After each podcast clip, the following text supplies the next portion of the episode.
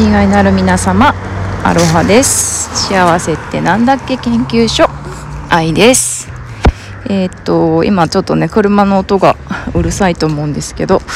私どこにいるかというと今近所のね交差点にいるんですよね。で何してるかというとうちのもうすぐ2歳の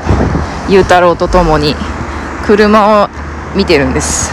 で延々結構何どれぐらい見たかな？20分か30分ぐらいも見てるんですけどもううわーって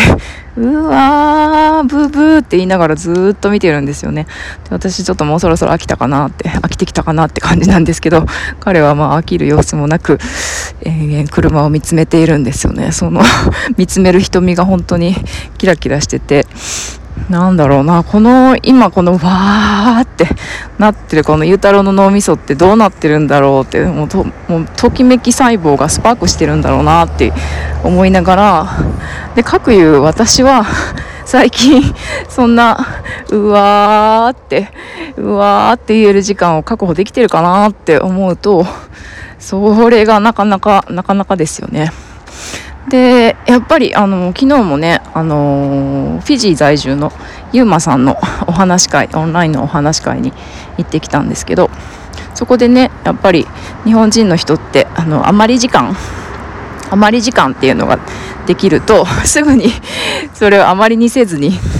何かにね使っちゃうって予定を詰め込んじゃうっていうようなね話をしてたんですけどなんかね、こう、あれやらなきゃ、これやらなきゃとか、これ本読んでもっと私、あの、勉強しなきゃとかそうじゃなくて、なんかただただ自分が、うわーって、うわーって言える瞬間というかね、その時間を1日のうちにですね、ほんと5分でも10分でも、できたら30分でも1時間でも取れたら、ほんとそのときめきの、ときめき細胞がね、脳みそにスパークして、より一層、なんか、人生が楽しくクリエイティブに、あのー、作られていくんじゃないかなっていうふうに思いました。うわーって まだ言ってますけど。はいそんなことで、えー、ゆうたろうから